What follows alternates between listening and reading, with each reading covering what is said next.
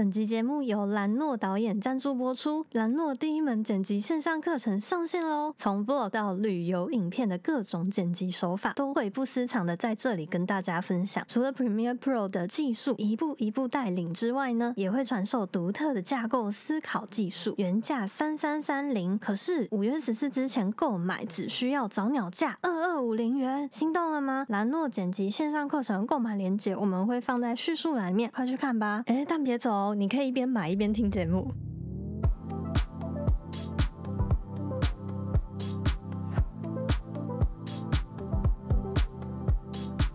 Yeah, what's up, everybody? This is Will Walker. 今天我们请到兰诺，可是我说请很奇怪，因为我今天其实是来到他的工作室。那这一集也会在我们的 Wait the Fuck 的 Podcast 跟 YouTube 频道上映。那这集我就想跟兰诺好好的聊一下，因为说真的。我是从老爸那里知道你的，然后我知道你现在是专业影像工作室的负责人，right？然后我知道你的 team 非常的 international，yeah。然后 Tommy 刚刚也是刚遇到，然后我觉得他人非常的好，然后中文讲的非常的棒。你们是怎么认识的？我们是怎么认识？我先讲我怎么认识你，好不好？好好。你在一开始在做英国留学生活的时候，那时候我就有看过。真的假的？对，那时候我就有看过。对，我知道。对这个梗，我留到现在我们录影之后才讲。所以我大概。我以为你是。因为我跟老爸拍片才知道我是谁。No，那时候你在拍头等舱商务舱，跟木他们。那真的很久了。对。我所以你也知道木是谁？我知道。哇哦。我知道，我是你的潜水 fans，scuba diving。对，那我跟 Tommy 怎么认识？其实就是因为之前 Tommy 他是做呃戏剧的话剧的，他是一个。呃，drama producer 是，然后因为我之前也有做一点话剧，所以我们就就认识。然后 Matt 跟 Annie 他们就是看到我们有在做频道，然后他们有兴趣，所以他们就是自己过来问说：“哎。”所以一开始是你跟 Tommy 做而已。Yeah。话剧是像演戏那种东西吗？Yeah，就是 drama，但是不是像 Shakespeare 那种，是比较比较 Taiwanese style。所以也是，比如说有不同的角色，你要去演，然后把那个角色做到最完美这种类型。对。对，所以他他会 Tommy 会写 script，然后他会 direct。对，但是真的是很很有之他还有很多你不知道的 skill，看得出来。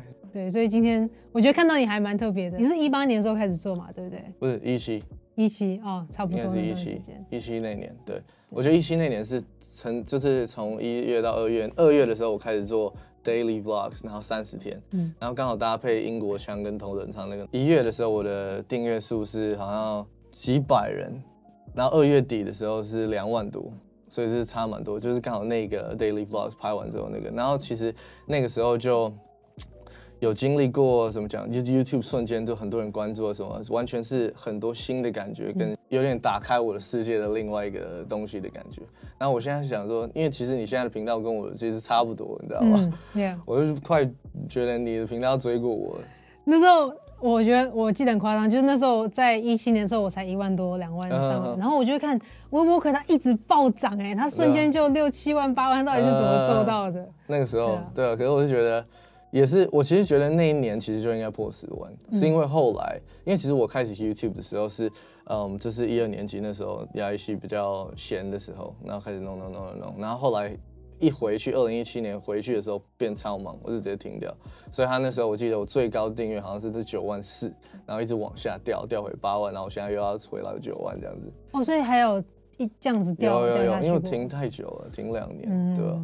然后那时候我是就是你去上老爸直播的那个，从那个时候认识你，然后觉得哇，这是很酷。然后我我看一下你以前的影片，就真的很 real 的那种 content creation，没有在特别为经营而经营，你知道吗？因为说真的，我觉得在 content creation 这条路，有时候到后面你会。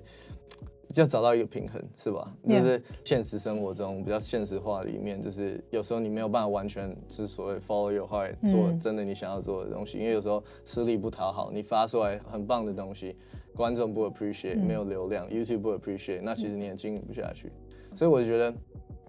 在从二零一七年到现在，经过那那种成长，然后到中间，其实我有去做别的东西，然后到现在，其实那时候我是拍英国留学生活嘛，嗯，然后到现在是拍就有关钱啊、investing 啊、Bitcoin 啊、Crypto 这种东西。所以你是什么时候开始你的 channel 的？哦，我从一六年底的时候就开始了。那其实比我早啊。对。哎，没有，其实差不多哎，我也是一六年底的时候，然后到二零一七年才开始。比较认真的在出片，那你从二零一六年开始就是一直有不断就定期发片吗？我二零一六到二零一七年那段时间很很认真的在发片，但是那时候我的订阅数就是一直上不来。那时候你还是学生吗？那个时候我刚开始的，我刚开始在做的时候是在还在纽西兰读电影学校的时候，然后呢做大概两三个月之后就回来台湾，我就我就休学了，所以我大学就没有读完。哦，所以我大概是从二十 twenty two。大概二十二、二十一、二十二岁那时候开始做。哦，Yeah，我很好奇那个 journey 是怎么样？你是在哪里出生，然后在哪里长大？It seems like you're all over the place. Yeah，我在台北 出生，然后我四五岁的时候去纽西兰，九岁的时候又回来，所以我我国小到高中是在台湾读的。然后高中我也是读一半，然后就再回到纽西兰，然后读到大学没读完，然后再回来，所以我就是一直回去回来，回去回来，回去回来。纽西兰是因为有家人在那边吗？还是？对，因为我们家就是移民到那边哦，所以我们就就在那边就是读书啊。然后像我现在大部分家人都还在那边。嗯，那里好玩吗？因为我小时候有去过，印象中很多草，很多羊。你什么时候去的？呃，就说六七岁的时候。六七岁，纽西兰，我我很喜欢纽西兰，我非常非常喜欢纽西兰，但是也有很多华人去纽西兰觉得超级无聊。像以前我们学校有很多那种是。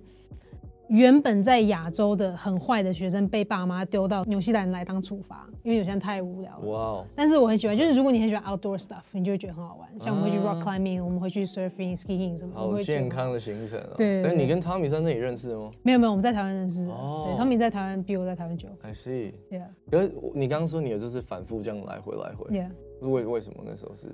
呃。应应该讲说，第一段时间那时候是我跟我弟去纽西兰，然后那时候就是爸妈想要让我们学英文嘛，但是因为我爸妈他们就分散在两地，所以他们就不想要大家分开来，所以我们九岁的时候又回来，然后待了蛮长的一段时间，待了大概十年吧，差不多十年的七七八年的时间。然后后来我妹又出生了，哦，对，所以我跟我妹差很多岁，然后我们差了十一岁。那后来因为想说，我爸妈也想我妹就是去纽西兰学英文，对，所以又再把我们三个小孩又再带去纽西兰。嗯，对。哦。但是那时候带，因为那时候我又再回纽西兰的时候，我已经差不多已经十七十八岁，已经成年了，所以 you know I can make my own decisions。我觉得说那。如果我想要做跟 content creation 方面有关的，我会想要在台湾做，因为有些人太少了，才五百万人。所以你是在那个时候决定要去电影学校的吗？Yeah，我在纽西兰读高中的第二跟第三年，我有做 media studies，so I have media studies credit。然后后来就在面临要选学校，然后我不想去传统的电影学校，就是 university。我们有个叫做 Polytech，我不知道在英国有没有 Polytech，它有点像是 technical school。新加坡有 Polytech，，这是 technical skills 的那种 development。对对对对对，所以刚好我在住的那个城市也有一个这个 polytech，所以我就去他们那边的那个电影 polytech。了解。那你去完之后的感觉怎么样？因为我知道就是在听 podcast，现在各位有些喜欢摄影，喜欢 photography，甚至就是有一些很想当 filmmaker、content creator 那种感觉。你有就是你你去完，真的可能他们会考虑要不要去这种 polytech 或者电影学校。你自己的感觉是什么？我我其实之前有开一集直播，就是讲你要不要去电影学校这件事情。然后我自己就归纳出有两种人，一种人是你想要当 YouTuber，你想要变自媒体。我相信这是大部分人现在年轻人会想要做的。是，如果是像这样的话，那我建议你不要去读 Polytech，因为你在学的东西跟 Content Creation 完全没有关。没有关系。现在我在不管在台湾或在纽西兰，还没有任何一间学校我看到他是如何教你做 New Media Content Creation 的。了解。对，但是如果你是对电影有兴趣，你想要学什么拍电影，你想变成下一个李安，嗯，真正的就是呃 long form 的 cinema，那你就去读电影学校，因为他会教你很多 theory，然后呢，你整个架构的组织，你整个自己的 content creation，你会是以一个一百个人的 team 去想。而不是只是像我们今天两三个人。嗯，所以你后来那个 program 把它结束掉？没有，我那个它是一个三年的 program，我只读了一年。你也是觉得就是说那不适合你，跟你想的不一样。对，I see, I see。但是我觉得去电影学校有帮我打一些底，因为我还是要学一些跟呃就是跟相机有关的知识。我相信，而且你也是去了之后一年之后，我相信才是有办法，就是真的接触到才知道自己真的要什么，或是真的是怎么样子，对吧？对，了解。对啊，因为如果那个时候如果我没有选电影的话，我可能就是选 industrial design 或是 graphics design。嗯，对。但是还好没有没有走走那个，我还是很庆幸我去读那个电影学校。所以你也是在那一年真的发现说你要的是你自己的那种 content creation，不是那种做一部电影啊那种比较 theoretical 的东西。对，那一段时间有很多的探索的时间，嗯，我才能够知道说我自己到底想要什么东西，所以我很 I I was I'm pretty grateful I had that year. Yeah, yeah, for sure. 因为其实现在我们最常听到的，很多人都不知道自己未来要干嘛，然后，可我觉得那是很正常的，很正常，你知道吗？然后我是觉得他们应该一直试不一样的 experience，就像你那样，你也是真的进去到，就是讲讲到探索这个东西。我觉得在亚洲就特别，我不知道你从国外回来有没有这种感觉。因为毕竟台湾还是算是传统亚洲的思想，很多人会觉得探索这个东西，就是父母会觉得这个是浪费时间，然后他他们会想要你有很多的 certainty，一条路铺好，对，知道吗？这你包括我自己也是怎么讲？因为我自己读牙医系，所以讲就是没有什么说服力。可 是可是，等下你是真你是真的自己想读牙医吗？还是这个问题非常好，就是当然是因为我家族是很多医生跟也是就是医疗相关的，然后我从小就是也有。呃，机会接触到这些东西，然后也是比较怎么讲，就稍微有比别人多一点的 advantage。然后我对 science 这种东西也是非常的有兴趣，所以就觉得说，哎，这可以去探索一下。可是我觉得，就是在国外，他们不是会要你。嗯，多方向的去就是 develop 那些东西，可是好像在亚洲，大家就会觉得说，就是每一个人都只有单一功能，你知道，就是你是牙医，你就是牙医，你不可以去开赛车，就是这种东西。所以那时候你回来台湾的时候，你有没有一些 like cultural shock 还是什么？就是人听到一些人就说，哦，单一功能的那种东西，就是你今天是律师，你今天是会计师，你就不能去碰其他的东西，不然就是什么不务正业啊，还是什么之类的，你就听到这种东西。我我从我九岁回来台湾到十七岁再离开，我从来没有习惯过。啊，真的。对，因为其实中间我爸妈又有培养我去当网球选手。哦哇。所以我当了。七八年的 tennis player，就是走职业的那种。对，就是原本就是有机会，如果我长够高的话，但是对我我没办法。所以不是说网球是贵族运动吗？网球是真的比较贵，因为它不像篮球，因为网球你一定要请教练，它不像篮球或者是像可能足球，你跟可以跟几个人组队你就可以去但是网球一定要一定要有教练。对，但是我也不得不说，我在台湾的这段期间，我完全不知道自己要做什么。嗯嗯。然后又是有一段很好笑故事，是因为。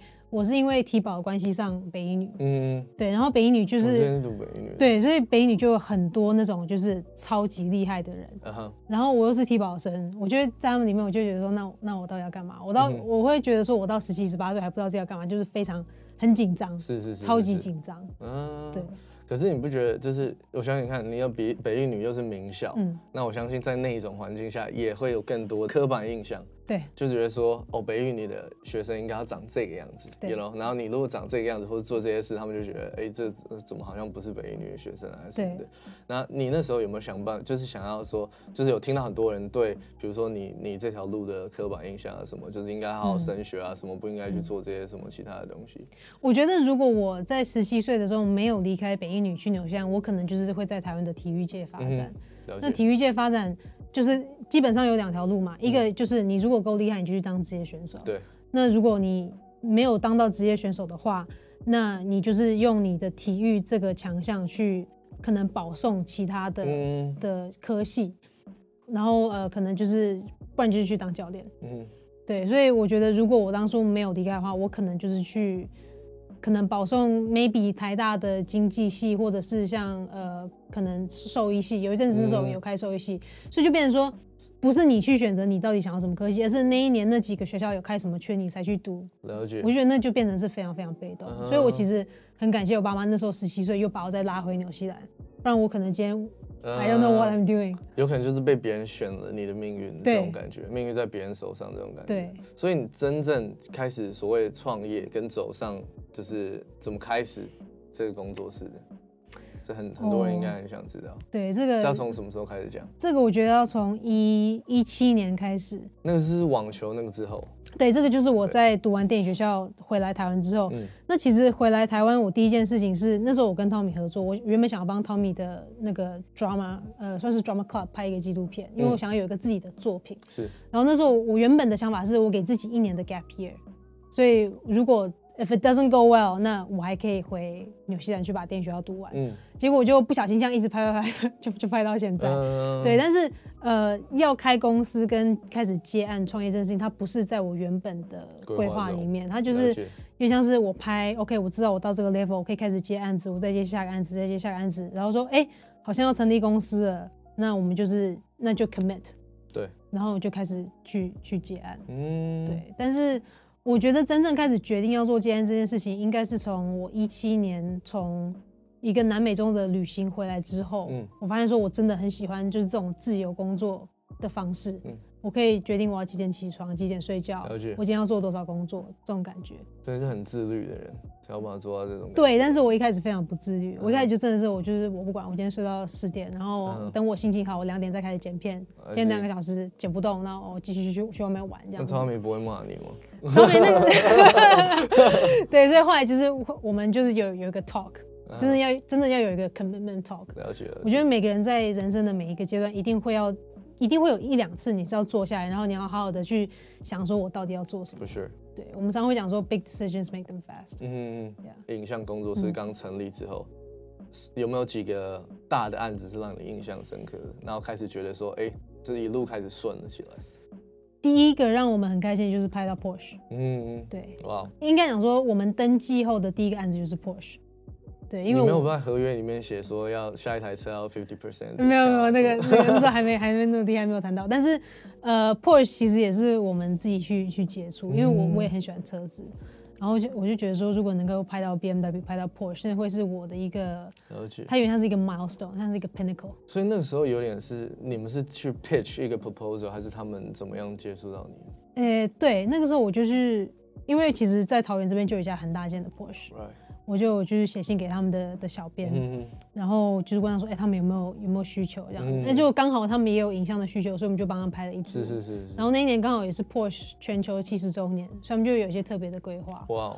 所以就是我觉得我们还蛮呃幸运嘛，应该讲说我们还还蛮努力去把那个案子真的是就是尽我们当时的所能去把它做。看得出来。有。那所以之后也陆续接到大的案子，是不是？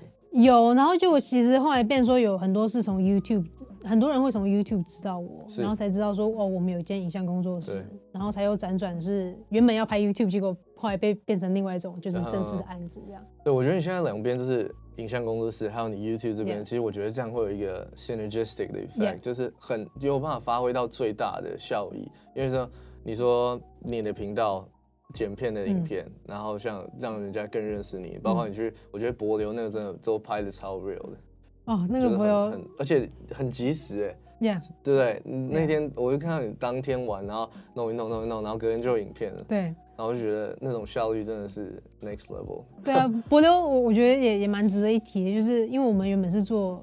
这个频道很多人会认识我们，是因为我们做旅游是的的节目。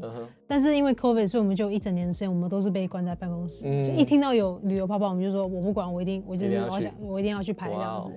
所以我们当时就是每天早上九点半跟团出去玩，玩到大概五点半回来。我们先把档案全部过到电脑里面，然后转成 Proxy。嗯，因为我们用四 K 拍，嗯，一定要转。对，然后转 Proxy，然后就去吃晚餐。晚餐吃回来可能。呃，九点半吧，开狂剪，两个小时剪剪剪剪，然后十一点上片，这样，就这样做了四天。可可你看，因为我记得我也有那种时候，可我现在真的会比较没有办法那么及时，因为可我因为我记得那个时候，像你现在有办法做到这个，你应该是心里面有一个很大的 motivation 跟 drive 吧？那个是什么东西？为什么有办法让你这么 discipline，然后去玩？还是那个？然后还是其中说你也是非常享受做这件事情？我觉得这就是你要玩 YouTube，你就是要 follow 他的 rule。嗯，所以不能说我今天还没有到那种我我开心发片我就发片，我不想发片我就我就不发片，我还是被他约束了。是是是。所以那我们都知道 YouTube 的 algorithm 就是你发越多影片可能越长，就是会有越多人看。那刚好博他就是在这个新闻的点上面，所以我们不得不这样做。是是是。对，然后再就是因为我们有就是线上课程要发了嘛，所以我们想说就是赶快让让大家知道说，哎，其实我们我们做的类型的影片是像这样，这才是真正的我们。是。然后呢，我们从昨天就开始放我们的线上课程，然后大家就有一些人会知道说，哦，你们就是去去博游的的那一团这样子。嗯。那是当初怎么会想要就是开一个线上课程？那个想法跟契机是怎么来的？线上课程其实从去年过年的时候就有人接触我们说你要要不要开线上课程，但是那时候我们觉得我们还没准备好，因为我们想要就是把它非常的 condense，想要让它就是你真的花了这个钱去买这个课，你是可以学到东西的。因为我觉得我在这边有一个比较负面的想法，是我看我看到台湾很多人在做线上课程，对，但是我在看影片的时候，觉得说你你好意思把这拿出来收费这样，因为会觉得说，第一你的 content 不够营养，对，就是我会觉得我花这时间，我其实我认真一点去找 YouTube 就找得到，嗯，然后再就是你你拍摄的品质不够好，可能后面有车子的声音，可能后面呃你家的狗在叫，或是猫突然跳上来，我觉得那个就是超级 it's not it's not professional，对，因为我唯一有付过钱看过的线上课程，应该讲之前啦，就是 Master Class，嗯，所以我心目中对于线上课程的。Standard Standard 就是 Master Class，OK，所以我看到很多台湾的各，不管是在讲股票或者讲生意，我就觉得说，Really，你你你好意思这样吗？拿出来。所以我们呃就等了一年的时间，我们把这个工作室都都弄好了，我们的 Curriculum 写好了，然后我们还要把我们的 Curriculum 拿给新手去试试看。嗯，我说，哎，如果你是对剪接完全不认识的人。你去看这 curriculum，你会不会学到东西？嗯，然后我们就把我们这几年所有，不管是剪 YouTube、剪网络广告、剪纪录片，所有的内容，就是把 condense 再 condense，把它变成对，把它变成三个小时。哇塞！Yeah，你说他那个课程就是三个小时？对，就是我们是十八支影片，然后加起来大概就是三个小时。了解。Yeah。大家要怎么去买这个线上课程？呃，这个课程昨天在 Press Play 上线，Press Play 已经上线。对，所以 Press Play 它是一个还蛮酷的平台，它是台湾算是第一个让创作者能够去让你把创作变现的一个平台。它有两种营运模式，一种就是像 subscription base，可能我今天喜欢 Will Walker，那我就是一个月付你可能一百块，然后我就一支影片给你看，它有点像是 YouTube 的会员制。嗯。然后另外一种就是单次买断的课程，所以我们的课程就是呃。这十八堂课就是二二五零木支架，木支架对，然后等到五月底我们全部做完之后，你就是可以无限观看，随时可以看，还是录好影片。哇塞，我去买的话，我也可以变成这种 professional 就对了。Hopefully，Hopefully，这是这是阿狗。对，我觉得很，因为我自己在看你你你发的在 YouTube 上面自己频道发的那些不同的 content，我就觉得很棒，就是刚好呃，就是有。Address 到那些人家真的想要知道的东西，然后有跟，就是我觉得很多台湾像你刚刚讲的那些，我觉得他们没有，他们拍的太 local 了，没有跟世界接轨的感觉，you know，然后就是拍的都是差不多的样子，没有就是比较 international，就是像我我们知道像 Peter Peter McKinnon 那些比较大的那些 creator，你要至少就是我是觉得台湾算是蛮进步的一个地方，不应该。就是那个 level 一直唱上不来，你知道吗？所以我觉得，然后那时候我在看你那些影片，都是很有 system 的，你知道吗？就是 cover 这个 cover 这个 cover，然后我觉得都有一个很很清楚的 flow，所以我觉得那样学起来会更轻松吧。但我觉得也是因为我们有一个 team 在做这件事情，我觉得这很重要。对，我觉得有个 team 非常重要。呃，很多创作者。但应该讲到大部分创作者一开始都是一个人，对。然后我觉得也没有错，也没有错，因为我一开始也是一个人。但是后来，如果你真的要把它 scale up，变成一个 business，真的能够让你去把它当成是一个能够维生的工作，你就必须要有一个 team 你知道，你讲到这个，我小小带一点，我自己在 invest 就是 company 的时候，嗯，有两个东西，最主要的东西，这个当然也是有一个很厉害的人，就是在 YouTube，他叫 Chicken Genius Singapore，他有叫两个东西，一个是。Proof of concept，就像你讲的，先 conceptualize 你要做的东西。第二个就是 ability to scale，就像你刚刚讲的，有一个 team，然后把它 scale up。那只要这两个东西都有做到，基本上就是有 proof of concept，有有 ability to scale，这两个东西有做到的话，基本上我就会敢投资这个 company。嗯，就代表它其实那个 foundation 已经非常强。嗯，然后 moving forward，它会应该会有不错的成绩。嗯所以你这是在哪一个点，你发现就是说你一定要就是有一个 team 把这个工作分配出去，不能再一直放在自己身上，因为我觉得这很，这是很多人没有办法做到。他们就是觉得说，嗯，今天我 hire 一个剪辑师，他剪不到我要的那种 flow，他调色不是我要的 style，然后就是全部都落在自己身上。可是一个人一天就是二十四小时，我觉得他讲就是很多人，我觉得他 limit 他可以做的东西跟他的 productivity 就是这样被 limit，他没有办法把工作放出去。那时候是怎么调试的？像以前我也就是我的影片就是我自己剪，别人不准动，一刀都不准动，这是我的，你不能动。但是后来我就会慢慢发现，说我不可能所有事情都是自己做。嗯，对。那这个我觉得它就是 beautiful thing about having a team，就是你可以把你的想法跟你的团队讲，嗯，然后呢，你可以跟他们去沟通，然后他们反而会变出你自己想不到的东西。是是是。所以这是后来就是我释放自己的一些主见之后。我我会我会发现一件事情，然后从什么时候开始发现自己要 team？我觉得大概是一八年底，然后一九年初的时候，那时候案子就突然就一直来，一直来。我我们真的没有办法一个人 handle，是。我我没办法自己拍自己剪，所以所以一开始我们是先有 Matt，然后 Matt on board 之后东西呃就是变得比较 stable 之后，然后后来才就是 Annie，然后就是 Jackson，Jackson 他今天他今天不在，但是我们就会慢慢发现说每个人都有每个人自己不同的强项，是。对，所以大概是从两两年前吧开始就是正力会大家讲到兰诺，我会希望他们直接把它赢。把它连到就是专一影音，嗯，可我觉得这也是算是比较幸运的那 case 吧，因为也有那种你放出去之后，然后你就是觉得哎，你对他们的 expectation 到这边，然后他们做出来就像这样子一样。Yeah，我我觉得这就是这个是就是 Tommy 的强项，因为 Tommy 强项其实就是 QC，就是我们今天要做到这边，所以大家不管怎么样，你就是要做到这边，我才能够把东西放出去。了解。对，所以我觉得其实今天我我觉得我们会聊得很来，原因是因为。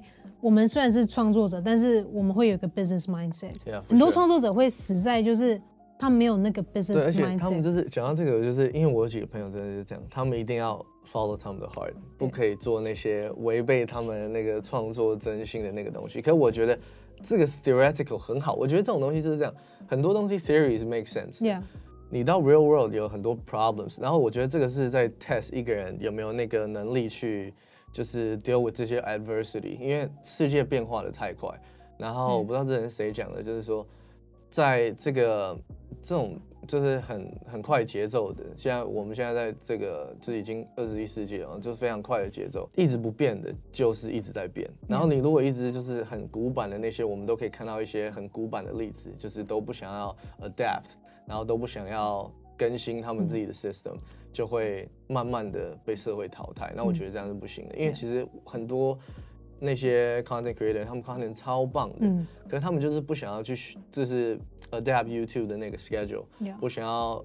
adapt 一下网络上现在的风气，怎么样做最 efficient，就是一定要是最 pure 的 content creation，然后都不要去拍那些现在很夯的东西，都要拍那种很冷门的东西，然后一就是很难被发现。那我觉得这样其实就是有点没有那么智慧，对，这样讲。对，他就是 对啊，这种除非就是你你你真的是碰到可以很欣赏你的人，然后去发掘你的 fine art，不然其实。我觉得大百分之九十九人，你一定要学会 adapt，然后你的 agility 一定要非常的强。是吗？是吗？对。那你自己是怎么在就是 business 跟 content creation 这个部分找到平衡？我觉得其实有时候你在生意上面的成功，嗯，就是 the success you have in business，它会让你有更多的 confidence。嗯哼。然后你如果要坚持要做自己喜欢的东西，你一定要要有那个 confidence 去 back you up。所以呃。我是因为自己本身就很喜欢做 commercial 的东西，我就我不会去做那种超级超级冷门，但是我就会我会知道说，如果今天我要生存下来，我必须在这两个中间取到平衡，然后反而就是我在去想要怎么去取得这个平衡的时候，我会有最多的，呃，应该讲说最多的成就感。嗯，对，嗯。你之前有没有一个 moment 是你发现自己太 boxed in，就是太专一在一个就是一件事情的一个 particular 的 aspect，然后没有办法把自己的 vision 打开。就是有时候，因为我自己有那个时候，就是有时候我太专注在一件事情，就一个 aspect，然后我会把自己的 vision 变得很窄很窄，然后就看不到旁边一些更好的 opportunity 或是一些更智慧的做法。我说你有没有遇到这种问题过？嗯。其实我们公司叫我们中文名字叫专一嘛，对。但是英文名叫做 Two Focus Productions，所以有时候我们的确是真的会 very very 就是 very much too focused。但是我觉得也要感谢就是 COVID，因为在 COVID 来之前，我们一整年的时间，我们可能二零二零年都不在台湾，就是到处飞，就是有很多不同的 project 是我们要在国外拍摄的。所以那时候我们 we were so pumped for 2020，但是就是被迫就这样看，一瞬间就是全部都没有了。嗯。然后就想说，那我要怎么办？你就想说。哇，我之前真的就是像这样子哎，因为就是像马一样，他的那个眼睛被蒙起来，就是一直这样看。但是突然他他就被拿掉了，然后你就可以看到哦，旁边好好有有多好多其他不同的机会。对。那我们就会回去再检视说，那我们除了拍案子之外，我们身为 creator，我们可以还可以做什么事情？嗯哼。所以我们就想说，因为我们常常会碰到，呃，会有人私讯我们说，哎，那我们要怎么样才能够变得像专一一样？我们要怎么怎么样才可以变得像你一样？那我第一个反应就是会觉得说，我我何德何能？就是你为什么会想要变得像我一样？对。但是另外一个方面就想说，OK，那一定是我做了什么东西让你会喜欢我们。那我是不是可以把我一些我们学会的东西也教给你？所以我们就选择说，OK，那我们就做线上课程，我们就是想办法用这一年的时间去把我们会的教给大家。对，那也许这样子，它可以让整个产业 maybe 在大家再活络一点，或者是我们可以有不同的 business，呃，不同的 business 的支线，有不同的 revenue stream。了解。所以呃，我们的确在一九年、二零二年的时候，那时候是蛮 boxed in，然后我们想说，OK，那那我们就是做线上课程，那我们就是。如果每一个产业都因为 COVID 受到打击，大家都要做出变化的话，那我们自己也要。嗯，所以我们就决定要做，要做呃，我们我们的现在线上课程。然后这个部分，我觉得如果把它拉回剪辑也是，有时候如果你我相信你也碰过，就是你在剪剪剪，就会剪到说我剪不动了，我觉得它没有我要的感觉，我就是 I'm I'm stuck。对。那这个时候你就是。离开，你去喝杯咖啡，去走走路，放就是把它 project 先关掉，然后过两天之后再回来，你就会发现，你看它是完全不一样的。嗯，然后就说 OK，那这个点我就知道要要怎么去跨过去。我觉得可能跟牙医很像，可能一个疗程你们会碰到一个点，说你不知道要怎么去再走下一个步骤。对，那那当然我你们会有 SOP 嘛，就是要怎么走。但是在创作这件事情，我觉得很多时候是你你就是必须要 step back，或者就是 close your eyes。其实。我有一个非常厉害的老师，他是说，其实病人一进来，你不要看那个最 obvious 的东西，因为通常问题最大的问题就是在那些最不 obvious 的东西，所以你不能 focus 在那个太 obvious 的东西，会让你就好像蒙住双眼一样，没有办法看到其他更多的。我觉得跟这个就非常的像，你太 boxing，觉得这个就只有这个方法可以做到，其实有时候你会忽略掉其他更多。更好的 opportunity 跟一些智慧的方法。那这样我们这节目，我的 podcast 叫 Wake the Fuck 嘛。那我觉得很多，知道当初为什么叫 Wake the Fuck，就是因为第一个就是听不到脏话。然后你想 Wake the Fuck，每个人都知道你在讲什么，对不对？那其实也是一个 slogan，你要告诉大家，真的就是要 Wake the Fuck，不可以就是太 boxing 啊，然后不可以就是知道自己一些问题，然后还不去面对什么的。所以我觉得最后在 wrap up，想要问你，就是创业对你来讲是什么样的东西？然后对于那些现在因为听 podcast 族群都是还是算比较年轻的呃族群嘛，他们可能以后有在 plan 要创业还是什么，你有什么 advice 给他们吗？我觉得要分两个非常极端的，一个就是你要有 perseverance 跟 grit，就是你一定要有那个毅力，就是你咬紧牙根，你就是一定要把你该做的事情做完，不管怎么样，就是把它做完。对，不管这是呃心理的或者是身体上面，你就是很累，你就是要把它做完。嗯。然后另外一个方面就是你要。给自己够多的空间去呼吸，嗯，跟跟伸展。就是他们如果遇到一个问题，真的就很 stuck 的时候，yeah，就像你刚刚说的，就是要 take a step back，yeah，然后来看一下，like calm down，然后多 try 一点其他的东西，才有办法找到自己真正需要的东西嘛。对，这样子才是真正的就是 wake the up。That's right。我觉得今天非常感谢兰诺，非常感谢我自己 兰诺的工作室，然后这集也会在呃我们的 wake the up。Podcast 跟 YouTube 上映，所以喜欢兰诺的 content 的话，之后在下面让我们留言，我们会有更多更多的合作。Let's go。OK，在为我回英国之前，我们可以希望可以有多一点 collab。Yeah。对。OK，Thank you all. Thank you very much. Peace out. Yeah. I don't wanna slow down, I don't wanna slow down, I don't wanna slow down till I burn out. I just wanna live fast, I don't wanna look back and say I could've done more than I did now. Sometimes it can be hard, yeah, it can be hard, yeah,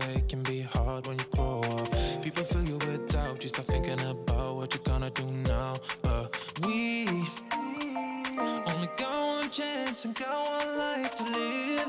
And it's do or die, gotta make it count, so lose your worries. Let your problems go on until my whole body burns out. I ain't never gonna slow down.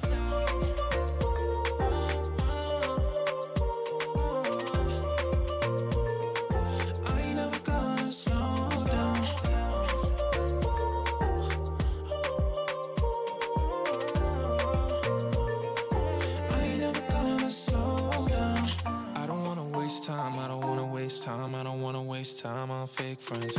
I just wanna get high, just wanna get high, just wanna get higher. Sometimes people will try to hold you back from being who you want to. Don't be questioning why, do whatever feels right, find your passion and fight. Cause we only got one chance and got one life to live. And it's do or die, gotta make it count, so lose your